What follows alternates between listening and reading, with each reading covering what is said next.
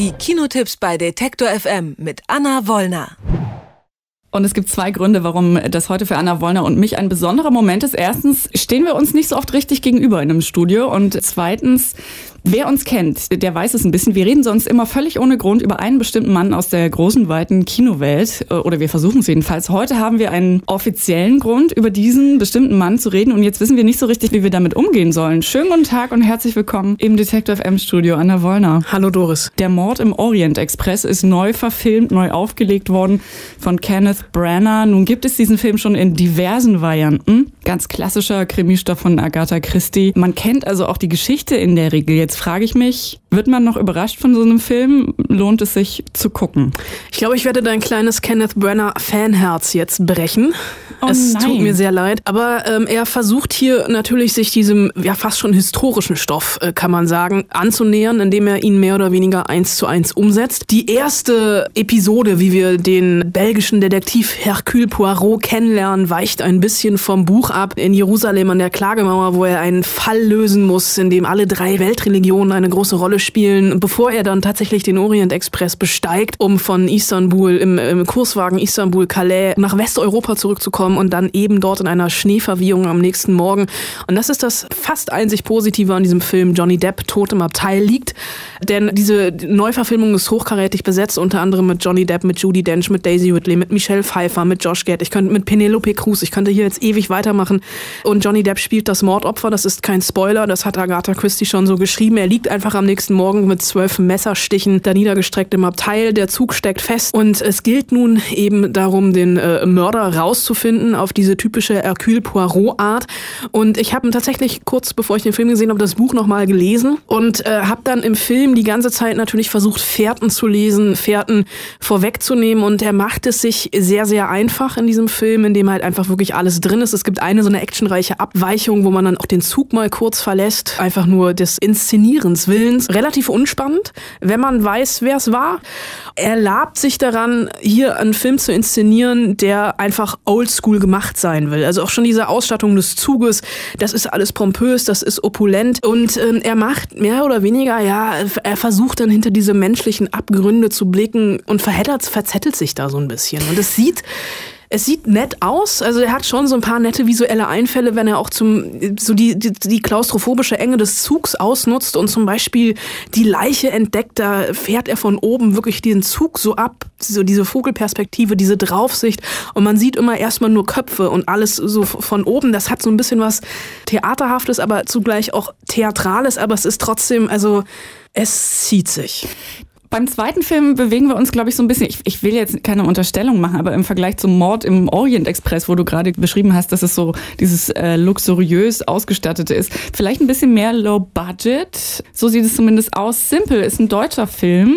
Wieder mal so eine Road-Movie-Variante und wieder mal mit einem gesellschaftlich-sozial wichtigen Hintergrund. Will man sich das angucken? Ich hatte so ein bisschen Angst vor diesem Film, weil es ja thematisch ist eine französische Jugendbuchverfilmung. Also viele Jugendliche kennen es, glaube ich, weil es in irgendwelchen Bundesländern wahrscheinlich auch Schullektüre ist.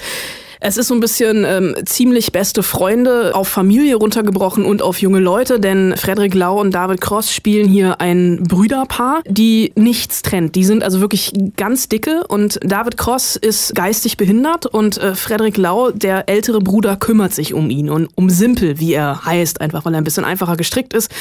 Und bei so Filmen ist es ja immer so ein bisschen schwierig, wenn ein Nichtbehinderter einen Behinderten spielt. Das kann sehr schnell sehr kitschig werden, sehr, sehr schwierig schwierig. Und David Cross macht hier, ja, ihm gelingt diese Gratwanderung, weil er zwar immer so ein bisschen over the top spielt, so mit sehr, sehr verkrampften Händen, mit sehr weit aufgerissenen Augen und dann diesem Stottern, was er immer wieder hat. Und es ist sehr redundant, aber trotzdem funktioniert es. Funktioniert es. ist eine sehr rührende Geschichte. Die wohnen zusammen irgendwo in Norddeutschland. Ähm, der Vater hat sich vor 15 Jahren verabschiedet, weil er einfach mit dem Schicksal seiner Familie nicht umgehen konnte.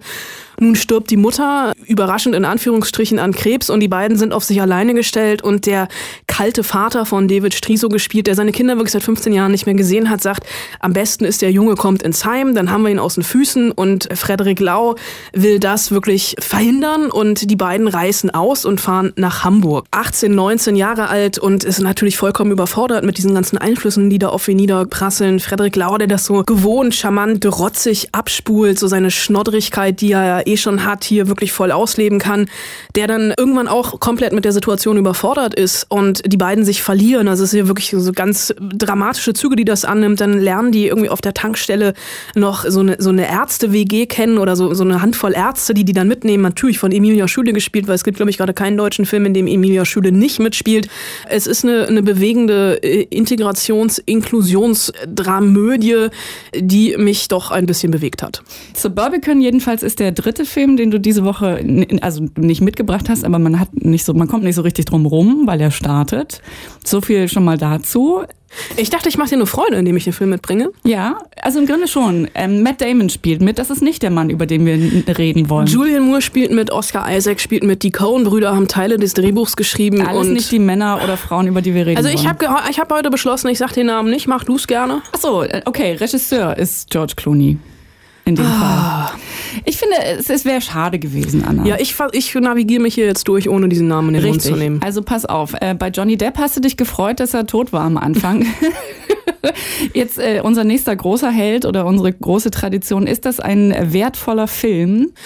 Es ist ein Film, der in Venedig bei den Filmfestspielen im Wettbewerb lief, der natürlich heraussticht durch seinen Cast. Äh, Matt Damon, Julian Moore in einer Doppelrolle. Sie spielt die Ehefrau von Matt Damon und auch gleichzeitig die Schwägerin. Und das ganze Suburbican ist angesiedelt in den 50er Jahren in einem Vorort, der äh, tatsächlich Pleasantville entsprungen zu sein scheint. Und in diesem äh, absolut heilen Vorort passieren aber absolut unheile Dinge. Und auch das auf zwei Ebenen. Die eine Ebene ist eben Matt Damon und Julian Moore, die als so perfekte Kleinstadt-Idylle mit einem Kind zusammen wohnen. Allerdings hatte die Frau einen Autounfall, sitzt im Rollstuhl. Sie hat ihre Zwillingsschwester, die exakt genauso aussieht.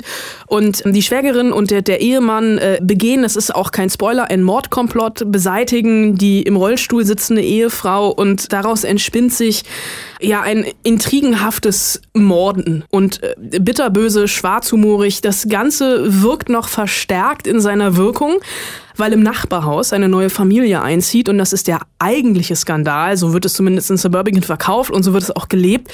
Diese Familie, die wirklich äh, bilderbuchhaft absolut durchschnittlich ist, äh, genauso wie die andere Familie, das sind Schwarze und das ist wirklich die erste schwarze Familie, die hier einzieht und während also nebenan die Weißen morden können, wie sie wollen und auch teilweise blutbesudelt und mit Leichen im Kofferraum durch die Gegend fahren. Also da passiert alles, was bei einem Coen-Brüder-Film so passiert. Diese Episode ist wirklich so ein bisschen Fargo-Light.